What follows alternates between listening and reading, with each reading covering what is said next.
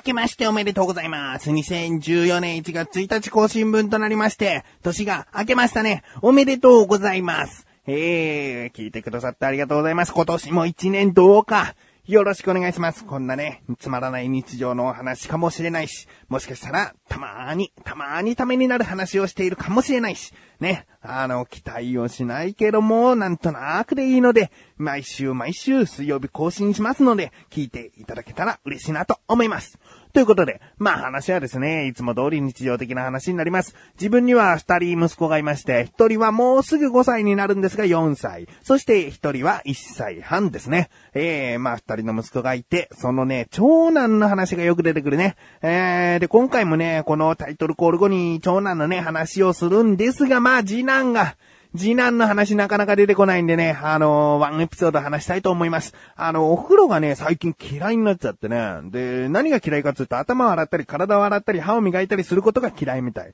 うん。だから、その、お風呂行くよって言うと、泣いたり、その、布団の方に行って、隠れたりする。隠れたりっていうか、頭をうずめたりする。うん、まあ、本当に嫌なんだなと思って、数日経ったらですね、でもやっぱり湯船で遊ぶことは好きみたいで、お風呂行くよって言うと、泣きはするんだけど、こっちへちゃんと来るみたいな。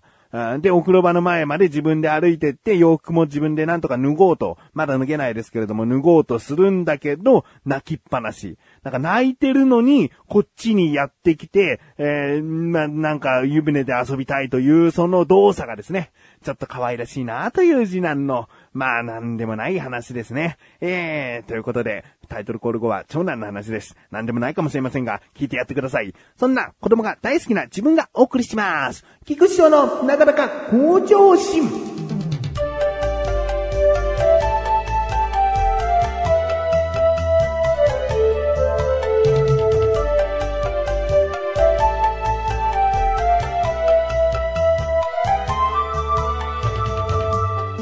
あのー、前に話したかな、菊池家の家系的に、家系的にっていうか自分のね、母親でしか知らないけども、死んだふりをして遊ぶっていうのがね、あのー、たまにあるんですよ。まあ遊ぶというか、今思えばね、まあ死んだふりごっこっていうのは、子供の方はやらなかったですね。えーうちの母親がですね、たまにこう学校から帰ってくると、あの、倒れてんだよね。まあ学校から帰ってくるときにピンポンとか鳴らしたり、ドアガチャガチャっていう音で帰ってきたことを察知して、すぐに何かやっていたことをやめて床に倒れ込むという、そういう母親だったんですね。で、どうしたの？どうしたの？つってね、子供ながらにすげえ心配して、挙句の果てにはちょっと涙しながらですね、起きてよ起きてよみたいな感じになっているのを、まあ母親は目をつむりながら、まあ北総エンデルというかね、騙されたなみたいな感じだったんでしょうよね。えー、でですね、まあそんな母親に育てられたもんですから自分もですね、死んだふりが好きなんですね。えー、ちょっと不謹慎な、あの言葉並びになってしまって申し訳ないんですけれども、まあ、死んだふりごっこですね。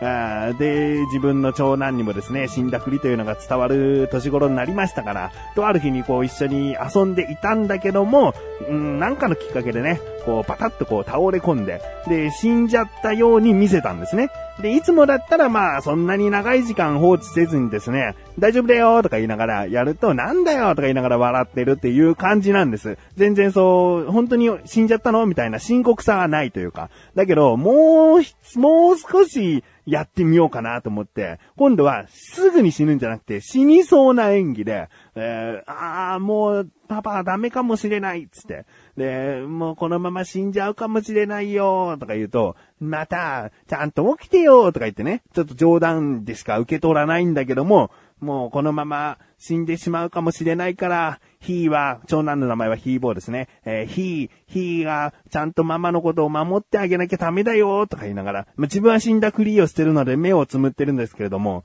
これから、えー大変かもしれないけど、ママを支えてあげてねとか言って、で、そんな風なことを言った後に薄目を開けたらですね、もう口が超への字になってて、で、もう目ん玉の中に涙をいっぱい溜めながらうるうるうるうるしてて、で、まあ、そこで普通だったらやめようね。えー、今話しながらもなんでその後続けたんだと、ちょっと反省はしておりますよ。だけど、このままもう、もうちょっとだけやりたいなと思っちゃって。で、もう頼んだよ。いい。ちゃんと頑張って生きていくんだよ。とか言ったら、もうな、溜まってた涙がボロボロボロボロこぼれちゃって。で、うわーんとかね、死なないでとかそういうリアクションするわけじゃなくて、もうその場でひたすらこう、ボロボロボロボロ泣いちゃって、で、さすがにね、もうこれ以上のオチはないですから、あごめんごめんごめんつって、もうパパ大丈夫になったよとか言ってね、で、抱きしめてあげたら、うえーんつってね、こう、しがみついてね、泣いちゃったというね。えー、子供好きなくせに何やってんだっていうね、えー、思うかもしれない。まあ、これはですね、前半の話ですよ。ここがその全ての話ではなくですね、そんなことが半年前ぐらいにありましたと。ね。ここからですよ。うちの息子はですね、家の中でかくれんぼをするのが好きなんですね。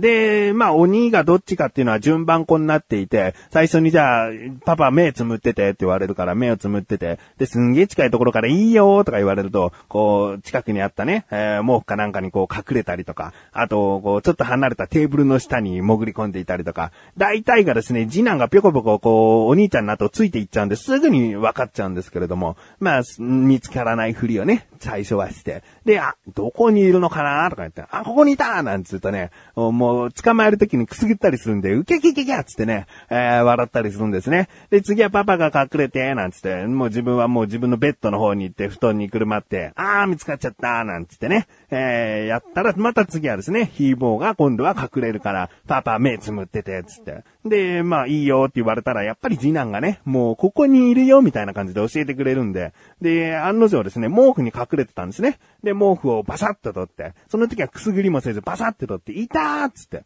で、見つけたらもう大体は、うわー見つかっちゃったみたいな感じになるんだけども、起きない。目をつむって、なんか、まあ目、子供のね、目をつむってるっていうのはね、なかなかこう難しいみたいで、こう、薄め開けてるような、パチパチパチパチ、こう、まぶたが動いてるのはわかるんだけど、なんかずっと目をつむってるから、あれ？ひー、もう見つけたよ！とか言ったら、全然動かなくて、で、え、起きて起きて！つって、で、それでも動かなくて、え、もしかして死んじゃったの？ひーひー。死んじゃダメだよとか言っても、全然こう起きないで、たまにこう口角がね、上がったりとか、そうしてるので、なんかね、まあ、楽しんでんでね、自分もなんか死んだふりを覚えたみたいな感じで楽しんでて、でも、なかなか起きてくれないから、こっちとしてはもう生きてるんでしょみたいな、起きてみたいなことを言い続ければいいのかなと思ったけど、それで起きないから、じゃあこのオチはね、ヒーボー自身がつけるのかなと思って、でもとりあえず起きて、嫌だよ、死んじゃ嫌だよ、つって、こう、自分としては演技して乗っかってあげてるんだけど、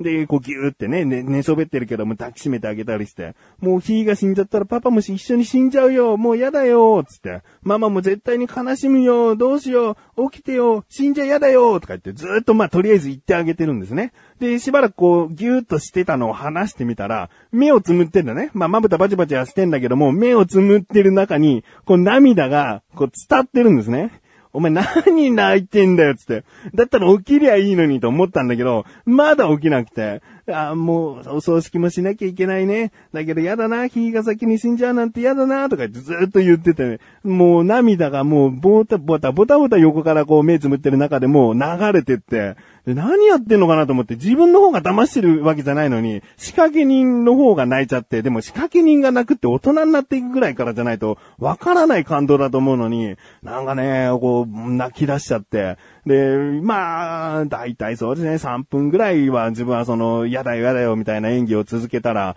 で、目を開けてですね、死んでないよとか言って、で、ああ、よかったなんていうことも言うんだけど、あの、な、泣いちゃってるから、こう、死んでないよって言った後も、やがて大泣きになっちゃうみたいな。こう、口がへの字になって、うーわーつって、何やってんだよと思うんだけど、で、そんなことがありましてね。すぐに神さんに、今さっきこうこうこうでこうなって、つって、で話してる横に、もうヒーボーもついてきてて、そうそう、みたいな感じで、なんで泣いちゃったの？つったら、まあパパとママに会えなくなるのが悲しくなって、みたいなこと言ってるから、だったらやんなきゃいいのに、とか言いながら。で、神さんもね、ちょっと、まあ、うる、うるっと来たのかな、そのエピソードにね。で、まあそんな話をしてる中で、隣のヒーボーはちょっとニヤニヤしながらね、やってやったみたいな感じなんだけど、その、もう5分もしないうちに、今度また隠れるからパパ探して、つって。で、目つむってて、とか言って。で、あ、さっきの隠れんぼの続きかと思ってね。で、また目をつむってたら、すごい近くで目開けていいよって言うから目開けたら、もう、神さんの隣でうずくまってるだけなんですね。で、ひ見つけたよ、つって。で、ちょっとくすぐったりなんかするんだけど、全然こう、なんか、もだいはするけど、目開けずに反応なしみたいな、こう、態度をとってですね。で、また、また死んだふりをしてるんですね。で、また死んだふりをしてるから、神さんにポンポンって叩いて、ひーは死んじゃったよ、つって。で、ひーくん、ひーくん、つって、えー、な、死んじゃやだよ、パパとママと、えー、ふーちゃん、ふーちゃんってのは次男ね。ふーちゃんも一緒に死ぬよ、じゃあ、とか言って、いうふうに、もう、家族全員で演技して、まあ、次男はもう、あの、笑ったりとかしちゃってるんだけども、家族全員で演技して、で、そしたらですね、そしたらですよ、また目つむりながら、涙ボロボロボロボロこぼしてるんですね。なんだこいつはと思って。なんか、極度の M というか、何を楽しんでまたもう一回やってんだと思って。自分が悲しくなるならやめりゃいいのに、これがですね、さっきやった時の死んだふりよりも、すげえ長くて、もうこっちとしてはすごく疲れるぐらい5分以上死なないでってやることの辛さね。何がオチなんだろう？どうすれば終わりなんだろう？くすぐりゃいいのかもしれないけど、なんか、それで終わらすのもな、みたいな。もう起きて、死んじゃ嫌だよ。もうパパとママ悲しいよ、とか言ってんだけど、もうボロボロボロボロもう目つむってんだけど、もう口がへの字でもうわわわわ、えー、泣いちゃってて。で、まあ、やっとですね、何のこうきっかけもなく、やっと目をパチッと開けて、で、ひーっつって、生きてたのよかったつって。そしたらなんかその安堵感のリアクションがまた感動するのか、なんか嬉しいのか悲しいのかわかんないけど、またもう涙をもう最上級にボロボロボロボロ流して、何やってんだつって。で、なんでこんなことをやるんだって聞かなかったんだけども、まあそんなね、えー、ことがありましたよ。まあそういうね、子供の一面を見るとね、あの、親もね、そりゃあ、そりゃあうるっときますわね。えー、なんか、なんなんでしょうね。これはもう自分が死んだふりをさせてしまったから、そういうドッキリさせるのが、えー、好きなのかな。好きなんだけど、いざやってみたら、なんで僕も泣けてきちゃうんだろう、みたいなことなのかね。あまあこれ代々やっていったらいいよ。あの、まあ、えー、ある意味練習になるしね、謹慎かな？練習になるしね、えー、いいんじゃないかなと。うん、聞くつけだけね、おすすめはしませんよ。えー全盲小学生ミュージシャン柏餅和人がやっているもちもちラジオ。毎週土曜日更新。歌ありトークありたまにゲストも登場。詳しくは「柏餅 .net をご覧ください。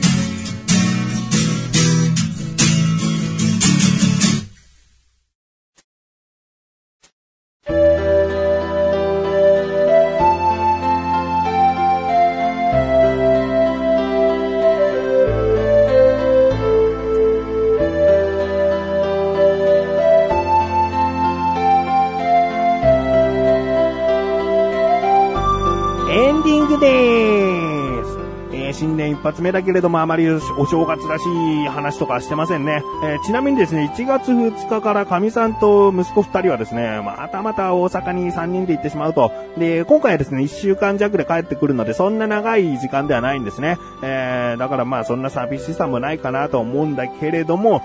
一人をね、満喫したいなと思っております。えー、次回はその中で、まあとある一日を取り上げてお話ししたいなと思っております。ということで、お知らせです。このなだらかご女子が配信されたと同時に更新されました、小高菊池の小田カルチャー聞いてみてください。今回ですね、小田カルチャーを改めてこう振り返るというか、改めてこういうコーナーでこういう内容でメールは募集しておりますよとかね、えー、そういう話をしております。他にですね、小高ましレビュー、もう昨年の9月頃にいただいた、その、メールをですね、お読みしております。これはズルズルズルズルしてしまったのではなく、小高祐介がですね、きちんとレビューをするために時間をかけて、えー、今、えー、今回お読みすることができたといういうことですね。気になるという方は聞いてみてください。そして、横断歩道の緊急招集というラジオページから行ける番組、年に1回となりましたが更新されました。えー、聞いてみてください。横断歩道という団体が今後どういう活動をしていくのか、いや、していきたいのかだね。えー、行きたいのか、あとはまあ、去年はどうだったかそういう話をしております。気になるという方はぜひ聞いてみてください。